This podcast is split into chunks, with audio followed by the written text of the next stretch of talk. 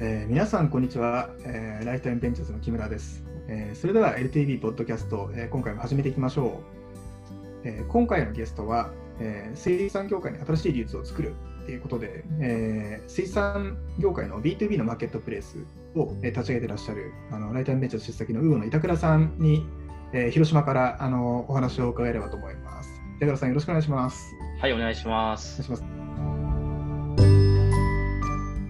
じゃあ、早速なんですけれども、あのまあ、まだこのポッドキャストを聞いている方々の中で、まあ、ウーオのことをあのよくご存じない方もたくさんいらっしゃるとは思いますので、まあ、ウーオがまあ何やってる会社かってこととか、何を目指している会社かってところを、ちょっと簡単にこう会社のご紹介をお願いしてもいいですか？はい。えー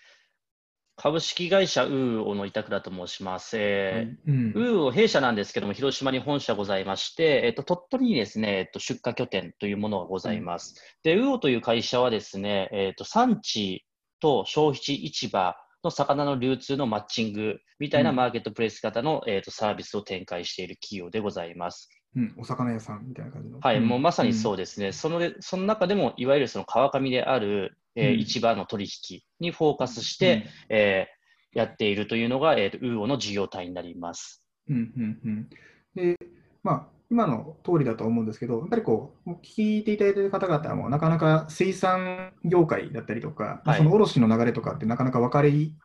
はいづ。らいものもあると思うので、はい。一般的なこう、まあ、例えば鳥取で取れた魚って、どんな風にしてこう、えーまあ、東京のリスナーさんが多いかもしれないので、東京の方々の口に届くかみたいなところを、簡単にちょっとこう、業界一般の流れみたいなやつをちょっとご紹介いただいてですかね。うん。そうですね。基本的には、まず魚というのは産地で水揚げされまして、うん。えっ、と、産地で競りが行われたものを、いわゆうんる産地の、えー水産業者様が買って、はい。えーその水産、産地で買った魚をですね、いわゆる例えば豊洲の市場へ持っていくみたいなところで、えー産地から、えー消費地市場、豊洲市場までの流通というのがまず一つ出来上がります。うん。そこでまた再度ですね、競りであったりだとか、取引が豊洲の市場内で起きて、うん。えーその豊洲の市場内で、えー、と買った水産業者様が、いわゆるその先にですね、スーパー様であったりだとか、うん。まあ、飲食店様へ販売をしてですね、えー、と我々が一般消費するという流れが、いいわゆる一般的な魚の流通構造になってまいります。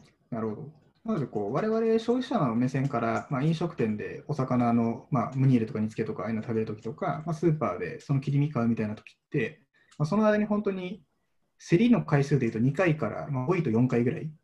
そうですね、例えばなんですけど、うん。例えば、えー我々が拠点のある鳥取、うん。えーからじゃあ豊洲に行く場合、直接豊洲に行く場合もありますし、うん。えーその中間で、えっと鳥取から大阪、大阪から豊洲みたいなパターンもございますので、まあ、一度、二度ではなくて、3回、4回みたいなとこを得て、えーうん。食卓に並ぶみたいな構造にはなっております。か素朴にすごいですよね。なんかこうあのね、お魚って、まあ、鮮度が大事そうに素人目線で見たりするじゃないですか。はい。意外となんか水上がってから我々が食べるまで日数経ってたりするんですよね、鮮魚だと。そうそうですね、意外と日数経ってるものは多くて、うん、まあ、皆さんがなかなか気づかないだけであって、まあ、普通に漁獲されて1週間ぐらい経ったものとかも、えー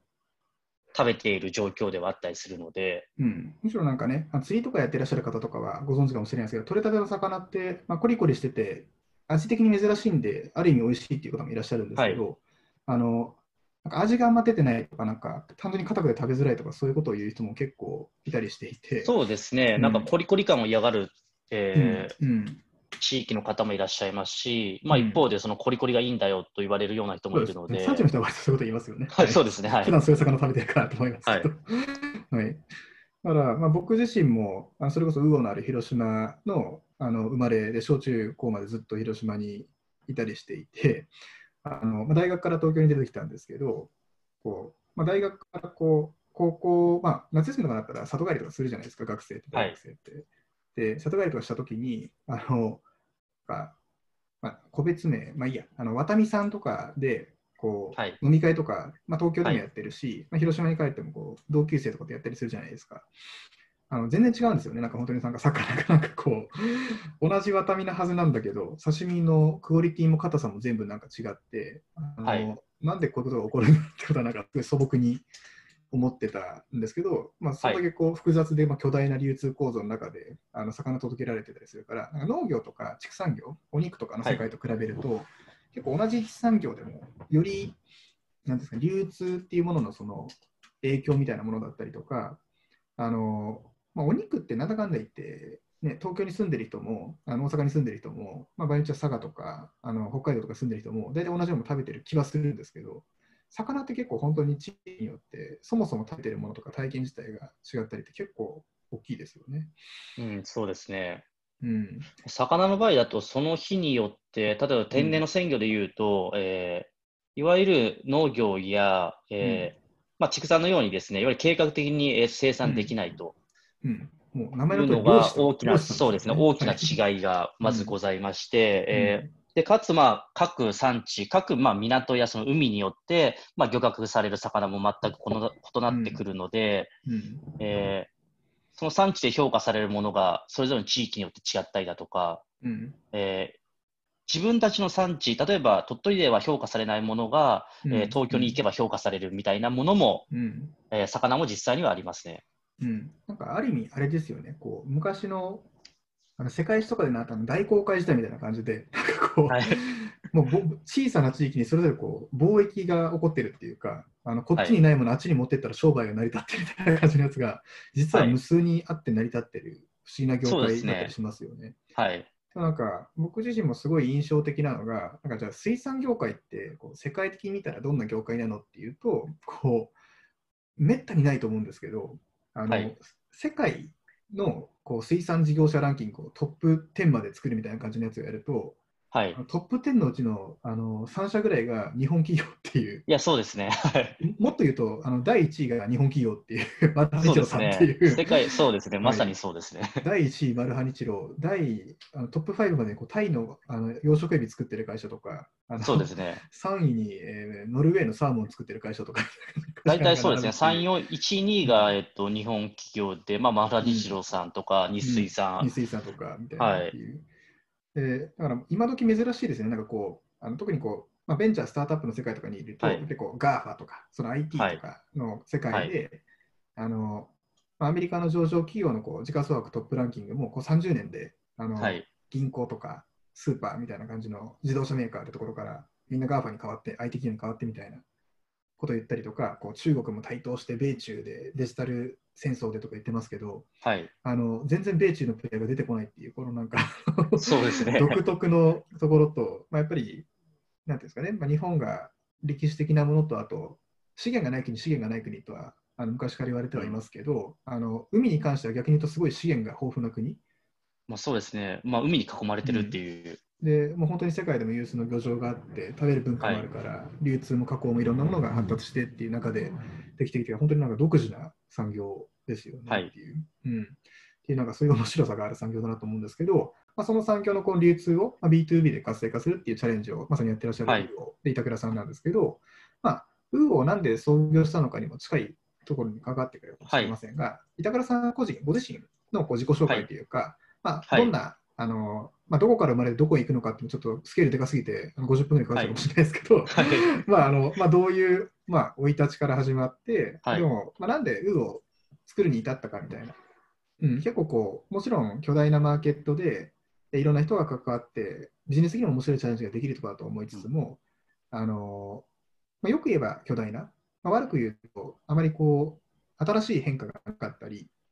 まあ、デジタルなイノベーションなんて本当に皆無に近いと思うんですけど、はい。まあ、そういう業界の中であえてチャレンジをしてスタートアップやっていこうと思った、まあ、その経緯につながるようなお話で、はい。ちょっと板倉さん自身のこう、まあ、自己紹介というか、なんで UGO をやってるのかみたいな感じの話とかをちょっとはい。お話しいただければと思うんですけども、いかがですか、そうですね、えっと、起業した経緯の、えーことについてお話しすると、えっと、まず僕自身やって鳥取県の岩美町っていうところの出身でして、この岩美町っていうのが、いわゆる、まあえー鳥取市と兵庫県の間にある、えー自治体、えーうん。地区になっておりまして、僕自身はですね、いわゆる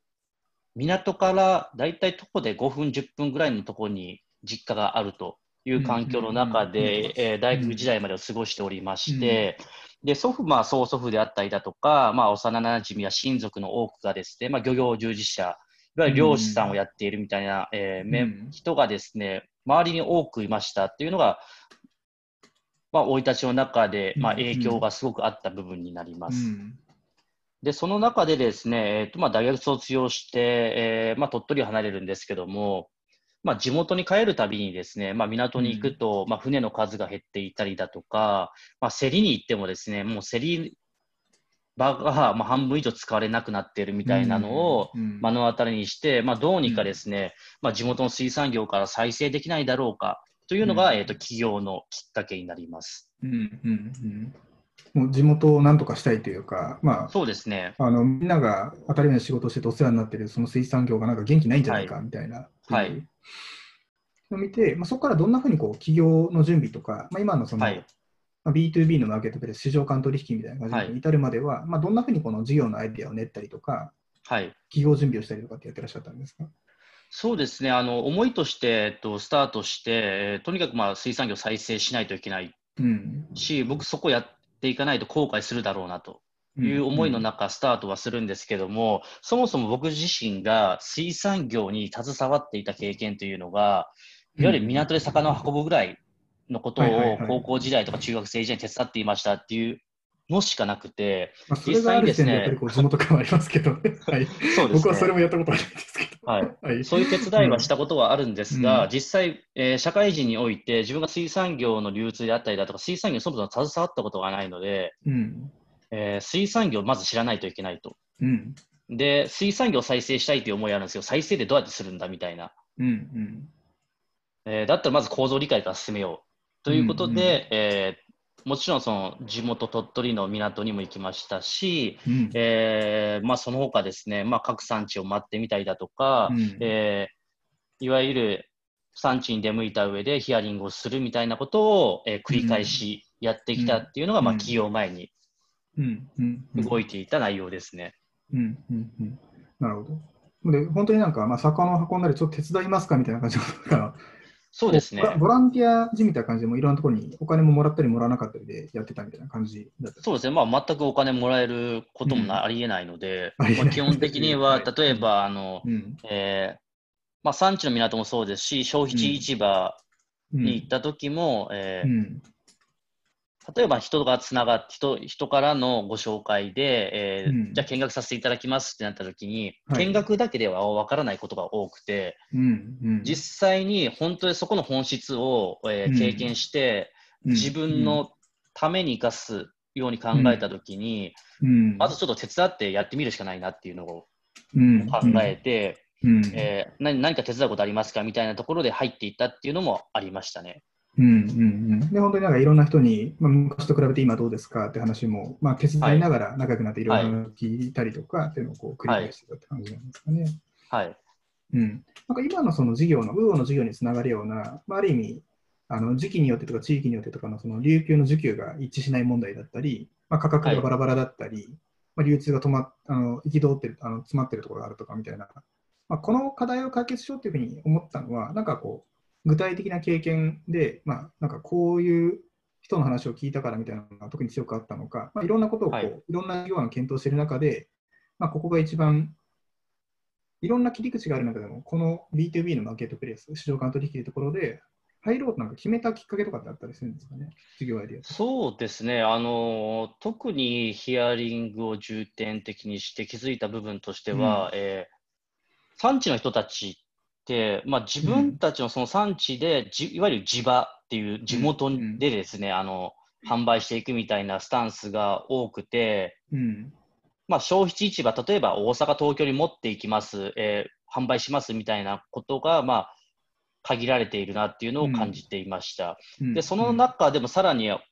奥の話させていただくと、うん。えー例えばじゃあ、えー豊洲って、まあ、卸売会社7社と、まあ、仲卸会社が、まあ、600社っていう形でうん。存在しているんですけれども、例えばじゃあ鳥取の人たちに、水産業者の人たちに、えー豊洲に魚を販売してますかと聞,、いたところですね、はい、してますよと。うん。いう回答が来るんですけども、ちなみに何社とされてるんですかって聞くと、まあ、1おー。はい社しかしてませんとか、なるほど。うん。まあ、多くで2社ですねみたいな回答がありまして、うん。これってそんなたくさん販売先あるにもかかわらず、なぜ限定化されてんだろうなっていうところから最初、えー疑問を持ってですね、まあ、流通の課題にチャレンジしようというふうに気づいたのが、そういったヒアリングがあったという事実をもとに考えたという形ですね。うん、ちなみにそれはなんでだったかっていうと、なんで一社しかその取引先がなかったかって言ったら、もう昔からのお付き合いがずっと続いているところみたいな感じの理由なんですかね。そうですね、基本的にはそうですね、あのーうん。まあ、昔から取引してるから、そこだけお願いしてるみたいな、うんうん。それ以上でも以下でもないみたいな感じの、そそうう。いう、ですね、うん、あまり深い理由はないみたいな感じの、そういう。そうですね、もうそこに任任せるからみたいな感じで、昔から取引してるから、うんうんうん。でもそれでなんかじゃあ、鳥取と、まあ、鳥取鳥取の人なのかもしれないですけど、まあ、鳥取の人から見たときに、じゃあ、豊洲の他の業者さんに、まあ、営業するみたいなことをやってられるような、まあ、余裕もないし、はい。あ、の毎朝何時でしたっけ？あの水産業産地のあの水産業者さんのこう基本的なこう1日の時間割みたいな感じのところまあ、で、そうです、鳥取は意外と競り遅いんですけれども、はいはい。まあ、大体競り、大体5時って考えた方がいいので、まあ、遅くて5時みたいな感じのそういう、はいっていうスタートに合わせて1日の時間を組んでいて、そうです、ほぼまあ、基本的にはまあ深夜まあ3時、4時にはその漁獲情報なんかが流れてくるので、うんうん。まあ、それをですね、まあ、いわゆる競りの前に確認して、あこんな漁獲あるんだと思って、うん。みたいな確認が始まるので、まあ、それはまあ深夜の3時とかうん。になりますので、基本的にはですね、まあ、お昼動くっていうよりかは、まあ、深夜動く、朝動く、うんうんうんうんで夜もあの翌日に備えて早く寝るみたいな感じのところ。そうですね、まあうん。うん、基本的には夕方6時とかに寝るのが、うん。まあ、小一市場であったりだとか、いわゆる3時でも早い時っていうのは、そういう形の生活スタイルにはなりますね。うん。っていう人たちがもうメインの中なんで、もうお互い、まあ、豊洲の人は豊洲の人で、まあ、地場中小の会社さんばっかりですし、はい、鳥取の方も同じように、両方朝早い生活してるみたいな中で、日々毎日取引をやることでっていうので、生活成り立たせるっていうことを考えると、はい新規取引先の開拓なんて、まあ、やってもいらんないしみたいな。そうなんですよね。忙しいしそんな時間もないし、そこうんのじゃあ営業担当1人つける、まあ、余裕もないと、会社的にも。うんうんあと、そういった開拓をしたことないから、ノウハウもありませんとうんうんいうのが、いわゆる産地の課題ですね。うん、で、これをまあなんとかしようと思って、起業したのがえっと2016 16年の7月ですにね。会社を作って、はい。そうか。で、そこから、まあ、僕と初めて知り合ったのは2017年の5月とか、そんぐらいですかね。そうですね。はい。それくらいだったと思い起業して1ます。年ぐらい経ったかどうかみたいな感じの時に、はい。あの今も覚えてますけど、あの KDDI さんがね、あのやってらっしゃる、はい無限ラボっていう、そうですねまあ、アクセラレーターの、あの、まあ、地方大会とか地方連携プログラムですかね、の、はないんか、商社みたいな感じで、あの、初めて、あの、会場の中で板倉さんがピッチしてて、僕がなんかはい大会場の中の一人でこう、なんか聞いてるみたいな感じのところで、はい。あの、なんかすごい人が中四国から来たなみたいな感じのなんか印象で、はい なんかいや水産業を、まあ、今言ったようなこの状況を変えるんですみたいな感じであの言ってる、はい。なんていうんですかね、あの海賊王に俺はなるみたいな感じの、なんかはいノリで喋ってる感じの人が、はい ステージの上にいて、わあ、なんかすごい人いるなと思って、しかも地元、広島出身だし、はい。はい。であの終わった後にこういるいるいるって言って、あちょっと名刺交換よろしいですか？なんか会いに行ったのが、はい僕の今でも覚えてますけど、なんか板倉さんのそうですね経験だったんですけど、考えてみて、あの時まだ一人だったんですよね。あの時一人でしたね。うん、でそれで、まあ出資をさせていただいて、はい。でその後にあの、まあ、インキュベートキャンプだったりとか、はいあのもう経て、まあ、インキュベートファンドの村田さんから、はいリード VC として、まあ、出資をいただいて、まあ、同じタイミングで、まあ広島 VC さんとか、地元広島だったり、まあ、産地とはい地元の鳥取さんからもはい出資をいただいたみたいな感じで、えー進めていく中で、まあ、そこから今、はい。VC 出資受けてからで言うと約3年がそろそろ経ったね。もう3年ですね。はい。うん出資を。ではいうんえー今ってウーロってこう大体、あの、なんだろうな、従業員で言うと何人ぐらいに今なってるんですか？今はですね、えっと社員が11名とインターン生5名で16名ですね。で、はいみんな広島みたいな感じのそういうところにいて働いてらっしゃるっていう。そうですね、広島うん。がまあそのあそうか7人、社員でいうと、まあ、鳥取そうですね、鳥取は4名。はい。本当に4名とっていう2拠点、11名体制みたいなところでやってらっしゃって、まあ3年はい前から比べたら、板倉さん1人のところから、はい拠点もとってもあるし、あのはい2拠点体制だし、人も増えてるしっていうところがあると思うんですけど、はいな。んかこ水産スタートアップあるあるなのか、まあ、単純に、まあはい。あのこういうあのレガシーなマーケットをあのデジタルトランスフォーメーションしていきましょうみたいなチャレンジなのか、まあ、スタートアップでみんななのか分かんないですけど、なんか苦労話というか、はい。直近の3年間ぐらいでこう一番まあ大変だったことみたいな、はい。なんか思い返してみる、印象的なところってどんな、思い出しかもないけど、あえてそうですね。感じることすると、なんか、はい。どんな大変なことがありましたか、ねあの思い出すとかではなくて、もう常にそういった課題があったり、壁があったりするので、もうその連続なので、まあどれが一番苦しいかっていうものもなくて、い。つもそういう壁と戦っているので、うん。これといったものはないんですけど、例えば、そのよくスタートアップであるような、えっと、チームがうまうくん。はまっていかないとか、動いていかないみたいな課題もありましたし、うん。いわゆるその地方で、えうんー戦っていく上で、じゃあ良い人材をどのように迎え入れていくのか、どのように獲得していくのかみたいな課題であったりだとか、まあ、時間がかかったみたいなところは、うんうんこの3年間の中ではありましたね。ありましたね。はいまあ、。特にね、チームのことっていうのは本当にこう、まあ、印象的というか、基本はいお会いした時から、あのずっと初めてお会いした時から、板倉さんってこう覇気が溢れてる感じで、こうはい。あの基本元気なんですけど、思い返してみたら、なんかめちゃくちゃ元気になった時期があのだけあってみたいな。はい。2018そうですねやっぱり人の問題が一番そうですなんかはい。劇的に元気がなかった時期がはい。一度だけ、それ以降は、その前も後もずっと元気なんですけど、めっちゃへこんでる時期ありましたよね。そうですね。やっぱり人がね、どうしてもその猿みたいなことが連続して起きると、うんまあ、心が、その、心を保つのがうん難しい状況にはなってくると思うんで、やはりまあ全てが人だと思っているので、うん。まあ、そういった仲間がいなくなることであったりだとか、うん。チームがうまく作動しないみたいなところっていうのはうん一番、えー進路を抱えるべきところなのかなというふうに感じてます。でも、まあ、裏返してでも、そこの2018年の秋ぐらい、そんなにまあ前でもない、はい。2年も経ってないぐらいのところから、はい。2019年の年明けぐらいから、なんか本当に劇的に、まあ、会社としても事業としても、はい。一気に右肩上がりにみたいなところだったりとか、板倉さんもなっていたいことが、昔よりも、先月よりも今月はどんどんどんどんできるようになってくるところが増えてきてるとも思うんですけど、はい。やっぱりこう今の中核になってくれてるそのチームの人たちはい。が、まあ、どんな人たちで、まあ、どんな出会いで、あのなどどういうふうにこう今、チーム作りをメタバース取り組んできたかだったりとか、はい。あのまあ、どこでどう出会えて、なんで彼らが燃えてくれてるのかみたいな感じの、その今のチームの皆さん、はい。男性なんかちょっとお話を伺っていきたいんですけど、はい。そうですね。えっと、まあ一度本当で、なんか広島で言うといろんなことがあり、うんもう人がもういなくなってしまったみたいな結果として、うんなってた状況の中で、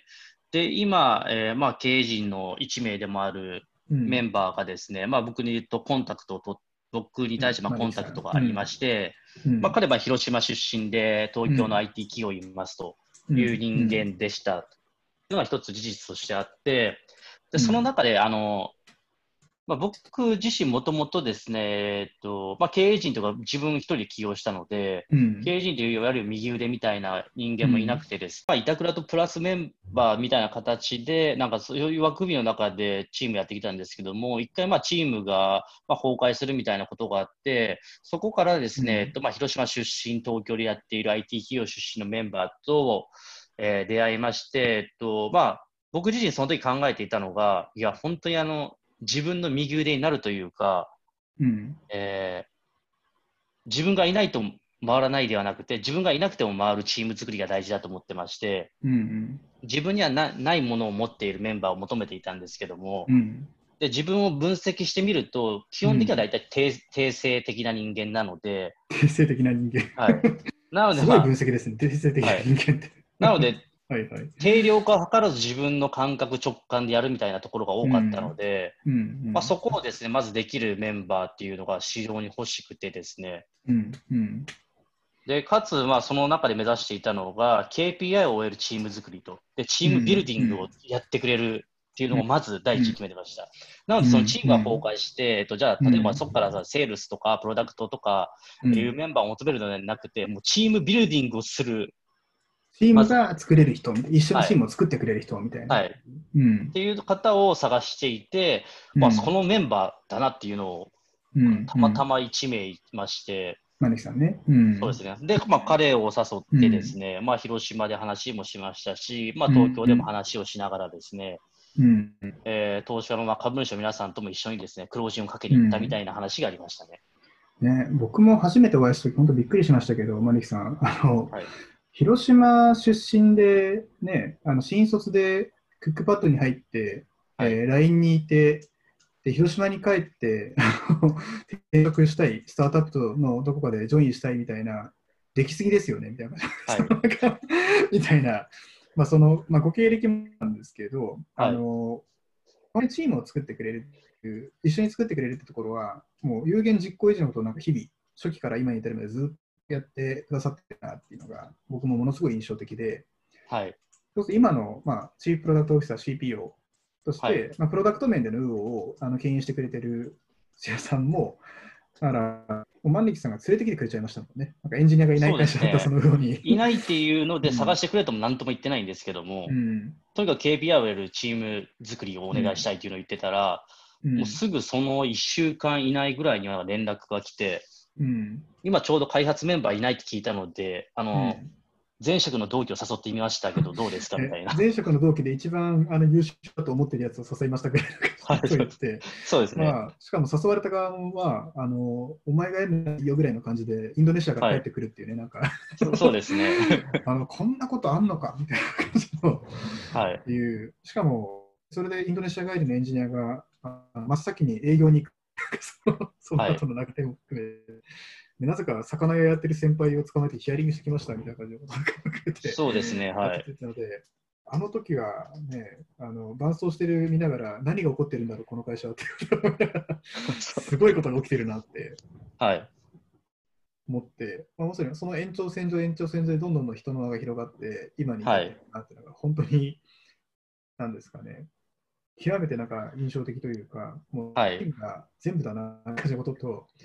でこうやってなんか、デジタルトランスフォーメーションってやつをなんか大きくテーマでやってる人たちにとっては、みんな同じ課題だと思ってて、はい。で全部できないじゃないですか。できないですね。まあ、スタートアップってみんなそうだとは思いつつも、まだこう、e コマースとか、コンシューマーサービスやってるとかだったら、究極もう、限りなく全部自分で社長一人でやるとかって、まあまあ成り立つかもしれないんですけど、はいこう、系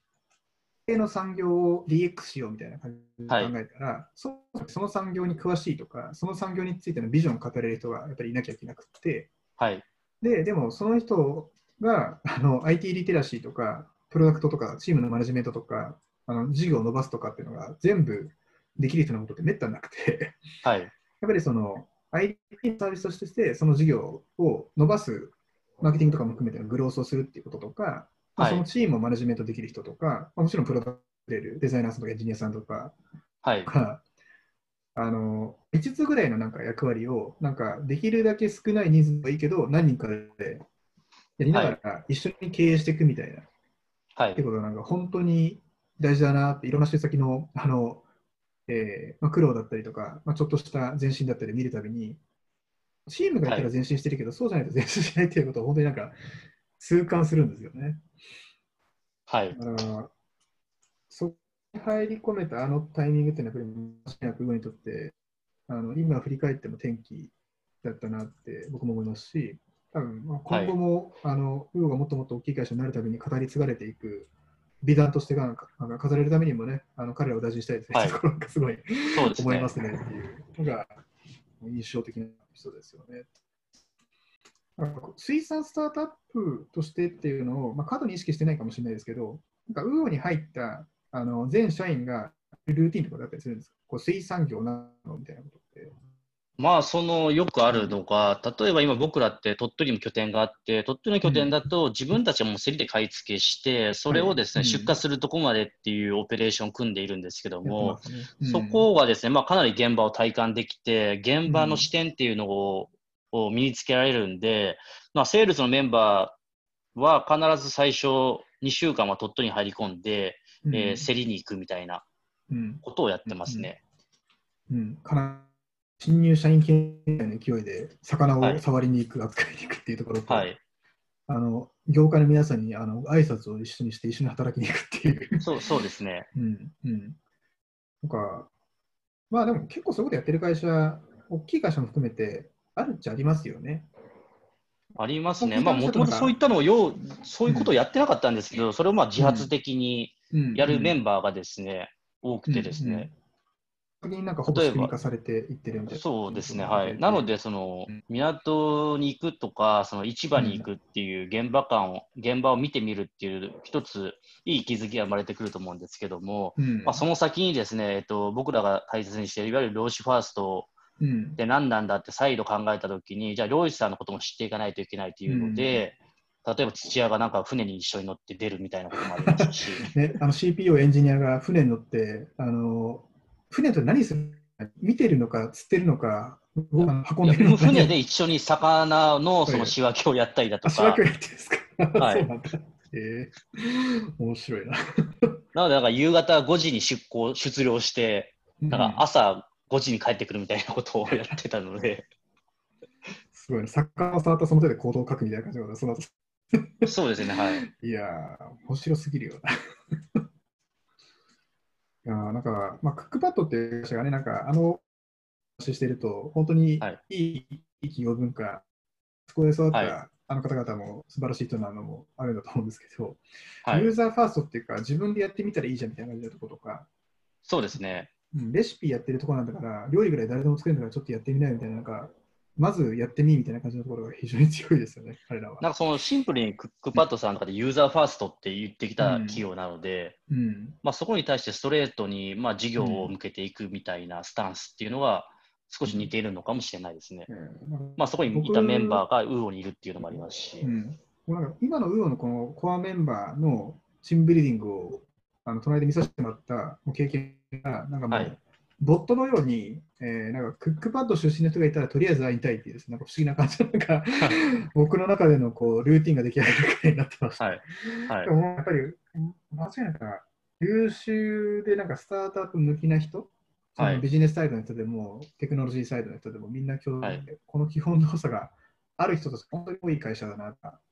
実感をしましてですね、はい、あのぜひなんかまた別の回でこのポッドキャストでもちょっとあのマリさんと土屋さんの話をまた別途聞けるといいなと思うんですけどそうですね。すごいなんていうんですかね。確変が起きましたよね、本当に、この瞬間は。はい、まあ、たただし、まあ、本人たち曰く、あのクックパッドの中でも僕らは特別ですよみたいなことを言ってました。はい、まあ、それをね、あの別になんか、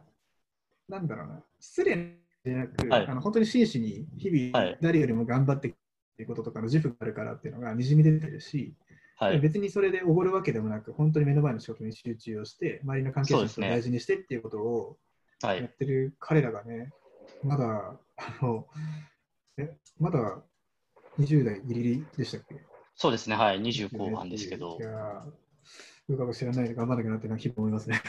ムーゴっていう会社のチャレンジをやってる中で、まあ、別にベンチャーキャピタルでも結構ですし、はい、ベンチャーキャピタルじゃなくてもいいんですけど、そのなんか周りの支援者の人にこうお願いしたいとか、あの期待したいことって何かあったりします？うん、ちょっと話が変わりますけど。そうですね、えっと、まあ、各、えっと、キャピタリストの皆様に対しては、うん、えっと、基本的には多分重要なのって本当に困ってる時に助けてくれるかみたいなところだと思うので、まあ、そのそういう時には手を差し伸べして差し伸べてくれたりだとか、うん、いうのは非常に、まあ、これまでやってきていただいてる、支援していただいているので、うん、まあ、不満はないんですけども、まあ、一つなんか本当で、えー、僕自身以外じゃなくて、他の企業家も多分感じるのって、多分その困った時に手を差し伸べてくれるかどうかだと思うので、そこをですね、まあ、しっかりお願いしたいっていうのがもともとありましたし、そこに対しては、まあ、僕自身も感謝してると。言わしちゃったみたいですいません。はい、みたいな感じになりますけどっていう。はい。うんなんか、これから、まあ、ウーを、まあ、ベンチャーキャピタルしてるのも結構ですし、まあ、ある意味、はい、まあ、大きな意味でその提携先とか、まあ、事業の取引先みたいなところかもしれないんですけど、なんか、一緒に、まあ、水産業界盛り上げるとか、はい、漁師ファーストってことをやっていく上で、なんかそういう、これから助けてくれる人かもしれない人に、なんかお願いしたいこととか、なんか大事にしててもらいたい、まあ、価値観でもいいですし、あのまあ、こういう本当に具体的にゲストがあるとしてほしいなんでもいいんですけど、なんかお願いしたいことってあります、はい、うん。まあそうですね、僕らはもう基本的にさまざ、まな、えーと、まだ僕らって基本的に産地と消費地結んでいる魚をマッチングさせているプレイヤーなので、まあ、もちろんその魚の適正価格って何なのかって言ったら結構難しい部分があって、もちろんその経済合理性の中で19のバランスを見ながら、えー、適正価格って決まってくるものだと思うんですけども、うん、いわゆるその先に生産者がいて資源があるっていうところを考えていきたいというか、まあ、そこを大事にしているっていうのはウーの会社なので、うん、なんかその、魚を大切にするみたいなところのマインドが ある、はい、まあ、企業様と一緒にやっていきたい。いやいいですね。なんか、それすごいスタミナ基準ですね。なんか分かりやすいですね。はい、うん、採用の基準とかでもそういうことってなんか掲げたりするんですか？魚好きですか？みたいなこと面接聞いたり採用の基準では、いえ、あの、うん、基本的に僕らって、その魚好きな人って周りに何人いますかってなったら、その食べるの好きだし、釣り好きな人っているんですけど、うん、魚の課題、魚のこういった構造に課題を考えてるんですみたいな人ってほぼいないと思うので。いないですよね、最初は。はい。うん。で、かつそれが地方になればなるほどいないと思っているので、別にその魚が好きとか好きじゃないとか、そういう問題は別に置いているっていうのが僕の考え方で、むしろじゃあ、えー、こういった会社、ウーオっていう会社でこういった人たちと仕事をしたいとか、って思えたりだとか、あウーオっていう会社で自分のこれまでの経験がさらに生かした上で、ウーオにも役立つだろうなっていうイメージを持ってもらったりだとか、まあ、ウーオっていう会社でめちゃくちゃ成長できるというふうに感じてもらったらいいんじゃないかなと思っているので、うん、基本的に魚好きですかっていう質問はまずしないです。うん、なるほどね。はい、逆に言うと、なんかこう、まあ、採用、まあ、潜在的な採用講師の方も聞いていただけるかもしれないので、あの、はい、ウーロならではのなんか経験とか体験とか、はい、あのそういうなんか何がその来てくれるかもとか、うご気になってるって人にとって、これができる場所だよみたいなやつをこうちょっとこうアピールしていただくと、はい、こうウーならではの他のスタートアップ以上にできること、例えばどんなことになるんですかね。そうですね、えっと、僕らは基本的にそのやりたいって言ったことに対してダメですとは言わなくて、うん。うん、基本的に自分のやりたいことをしっかり仮説を立ててチャレンジできる場がウーオなんじゃないかなというふうには思っているので、その自分のやりたいことを、えー、経験値をさらに生かしてトライできる場所がウーオなんじゃないかなと思いますね。もちろんそのマーケティングであったり、開発であったり、セールスもそうですし、カスタマーサクセスもそうなんですけども。うん、あこう板倉さんがこの後振り返ってみて印象的な、ある意味こうメンバーの方の発案で、こんなのやってみたらやってみたいんですけど、あいいじゃん、いいじゃんで始まったようなこと、例えばどんな取り組みがあったんですかね？今ですね、ようやく始まるので、うん、なかなかこれ出せないんですけど実際にですね、うん、えー、僕らがこの半年から1年ぐらい PDCA 回そうみたいな、うん、えー、案件が一つ出来上がっているので、まあ、そういったものもありますし、ありますし、例えばこれまでにないようなクライアント層っていうのを、まあ、しっかり考えられてくれているメンバーもいるので、うん、まあ、魚の流通って市場だけじゃなくて、いっぱいたくさんありますよねとか、うん、例えば加工会社もありますよねとか、はい。じゃあそこに対してはリサーチしていこうとか、アタック開始しましょうみたいなことっていうのは、えーまあ、新今他のメンバー、えー、チームメンバーから出てきた案なので、まあ、非常にそういったことに対してトライできる。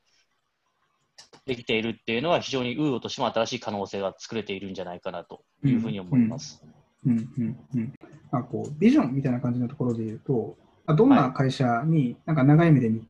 まあ、中期的に長期的に5年とか10年ぐらいの先の未来で言うと、まあ、どんな存在になってたいみたいなっていうのが会社としてのビジョンなんですね。まあ、そうですね。まあ、うんまあ、ミッションはその日本水産業で新しい流通を作るっていうところなんですけども、うん、まあ、日本のその漁業に対してウーオはないとだめだよねとか、うん、ウーオってもうぜ、うん、ウーオ絶対必要だよねみたいなところの立ち位置っていうのを目指しているので、うん、なんでウーオの魚、ウーオってウーオなければどうやって魚って流通してたんだろうかみたいなことを言われるような会社になっていきたいなというふうに思いますね。うん。うんまあ、それをこう成し遂げた後になんかあのいつかぼそっとどこで聞いたことあるんですけど、なんか板倉さんが個人としてなんかどんなあの老後過ごしたいとかあるんですか？なんか個人としての欲求、今もう会社にフルコミットのフルコミットだから、あんまりこういうことって聞く機会も、機会もないと思うんですけど。そうですね、基本的に老後のことは考えたことがないので。うんうん、次になんかやりたいチャレンジとかが、その水産の中で、日本の中で利率を高めるに、あのチャレンジをしてるだったりとか、あのどんな可能性が日本の水産業自体とか、魚自体にあるっていうふうにあの思って、今やってることのと地続きでもなくてもいいんですけど、将来はこんな可能性もあるんだみたいなことか、まあ、板倉さん自身がこういうチャレンジをしたいみたいな感じの、個人的なあれでもいいですけど、面白いことで考えていることなんかあったりしますかね？そうですね、基本的に魚っていうのは全世界中で食べられているものなので、うん。まあ、全世界で、えー生産があって消費があるということを考えていくと、えーうん。もちろんこういった、えーいわゆる流通構造の課題っていうのは日本だけではなくて、まあ、うん。全世界に当てはまることだと考えているので、うん。いわゆるウーオ上で全てのその世界中の水産物が、まあ、売ったりうん。変えたりみたいなことができるような世界観っていうのを作れたらいいなとは思いますね。うんうんもう全世界のこう魚の水揚げとかその相場感が分かっててみたいなっていう。そうですね、なんかそのうん。水産業者が最初にアクセスする、例えばうんアプリだったりだとか、えーっと、じゃあサイトみたいなところで考えると、まあ、最初にうんウーは来るみたいなところはスタンダードになったら嬉しいなと。うんうん、世界中の人が、まあ、日本に限らずいろんなところで水揚がってる魚の情報だったりとかはい。が見れて、検索して探せて取引が始まってみたいなっていうのがはい。普通になるみたいな。そうですね。うんっていうところまで作っていきたいなってことですかね。はいめめっちゃ明確ですね。そこはもう。はい。わかりました。あそろそろお時間になってきて、こう最後にところで言うと、まあ、リスこれを聞いていただいた方のメッセージ、まあ、結構それに近いところも今、やれていただいたかもしれないんですけど、あのまあ、潜在的な採用講師の方でも結構ですし、まあ、投資家の方でも結構ですし、まあ、顧客でも本当何でも結構です。あのはい聞いていただいた方にこう最後になんかメッセージというか、伝えたいことがあればお願いします。そうですね、今僕らが動いているところで言うと、まあ、顧客、クライアントとか、まあ、投資家の皆さんっていうのはもうそうなんですけども、えー何よりも人に力をかけていく、うん。人に注力しているっていうことををに対して動いているので、まあ、非常にですね、まあ、うん。採用面っていう形で、えーっとまあ、チームでですね面接を進めながらですね、やっております。うん。なので、僕らとしても、その地方ではあるんですけども、地方だからできるトライであったりだとか、うん地方だから出来上がった、でできる、できたことがさらに成果としてつながると思うので、うんえー例えば東京にいらっしゃる方もそうですし、うんえーもう大阪でもいいんですけども、広島県外からですね、広島の企業に対して注目して、まあ、うん。ウーオという企業に注目していただいて、うん。まあ一度お話とか応募とかあったら嬉しいなというふうに思いますね。なん。かこう広島で働く魅力みたいな感じのところとか、まあ、それこそね、あのまあ、板倉さんも鳥取出身ですし、はい。あのまあ、マリキさんこそ広島出身、土屋さんって別に広島ゆかりもなんもなかったですか、そうですね、まあはい。今、本当にいろんなメンバーがいらっしゃると思うんですけど、はい。あの広島でスタートアップ、広島のスタートアップで働く魅力みたいなところって、まあ例えばところがあるだったり、あそうですねあ独特なことができるよますかね、はい。まあ僕自身も東京いたことあるので、うん、例えば東京とかってその通勤するのに満員電車乗ると、あそもそも満員電車乗る前にテンション下がるじゃないですか。うん。例えばはい雨の時とかもっと最悪ですよね。週間天気予報を見て、うわ、あさって雨か、みたいな。うん。うん。うん。うん。で、そもそも通勤でさえ疲れてしまうんで、もう通勤ですでに疲れてしまうみたいなことあったりすると思うんですけど、これが広島に来るとですね、うん。例えば今、えー僕自身も会社からですね、まあ徒歩10分ぐらいのところに住んでおりまして、うん。全く通勤に対してストレスがないですし、時間的コストもかからないと。したがって、えーっと、仕事でのコミット率が高まっていく。仕事の質が高まるということが一つ、地方としてのいい点です。そうですね。これ、あの、聞いていただいている方で、広島のこう雰囲気が分かんない方には全然伝わらないかもしれないですけど、まあ、僕もはい地元なんで、はい。あの、なんかね、えー東京に例えると、えーどこがあれば、えー銀座とか渋谷の繁華街みたいな感じの超こう中心街にオフィスもありまして、はい。別にそこから徒歩圏で、あの東京基準だと考えられないぐらいの家賃のお家がたくさんあって、そうなんですよね。っていう、歩いてね、あの街に行けみたいな感じのところっていうのは、あれ結構地方都市ならではのところではありますよ。そうですね。あとはその物価が安いので、うんそういった部分踏まえた上でもゆとりができますし、うんまあ、ライフスタイルの幅も広がるのかなと思いますね。うん、でそれでやってることは、まあ、全国の産地と、まあ、消費者をつなぐってことをやっているし、まあ、インターネットでビジネスをとはいえやっているので、はい。あのものづくりって観点では別にあのどこにいてもあまり変わらないしみたいなことができるので、まあ、そんな人だったら向いてるとかあるんですかね。あのまあ、僕、家庭土屋さんの経験がちょっと無駄に強すぎて、まあ、海外帰りとかあったら向いてんじゃないかと思ってるんですけど、はい、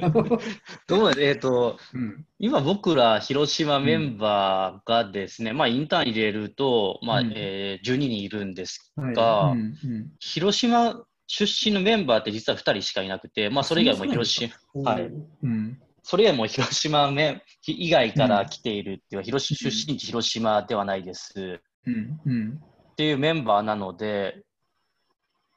なんか、そうですね、なんか、あんまりその、例えば関東出身で、えー、と育ちましたっていうメンバーもいるぐらいなので、うん、広島感があまりないのかもしれないですね。まあ、自分たちはもう天然でやってるから、あの魚のようにみたいな感じで、あまり考えずにやってきてるから、はい、まあできちゃってるけど、まあ、きっと、まあ、ここで働いてでも、あのでっかいミッションとビジョンのためにやってるってことは疑いないし、まあ、それを優秀なメンバーとやれてるんだったら、はい、働く場所自体は、あの地方か東京かとかあまり大きな問題じゃないでしょうって感じで、今やれてるって感じですかね。そうですね。うん、はい。まあ、多いので、広島出身者少なくて、あとまあ東京で経験してきたメンバーが多いのかなと思いますね。うんうんうん。多いですよね。うん、はい。うん。まあまあ、まあ、このね、ウィズコロナ状況の中で、東京とか首都圏とか、あの大阪、京阪神とかも含めて、いろんな都市部の働き方もあったり、いろんな価値観も含めて変わっているタイミングだと思うので、はい、まあ、ぜひね、あのこの機会に、えー、日本が数少ない世界トップしてるその業界を変える、もっと良くしていくっていう、はい、まあ、参加してくれる人が一人でも多く来てくれると、僕もすごい嬉しいなって思いますね。まさにそうですね。うん。見ました。まあ、ぜひ、これからもガシガシと魚をさばいて、さばいては、まあ、さばくこともあるが、あの売っててくださいねっていうところで、はい。そうですね。はい。じゃあ、あの今日はこの辺りで、えー、ライライ TV ポッドキャスト、ゲストは、うみたくらさんでした。ゲスさんどうもありがとうございました。ありがとうございました。ありがとうございました。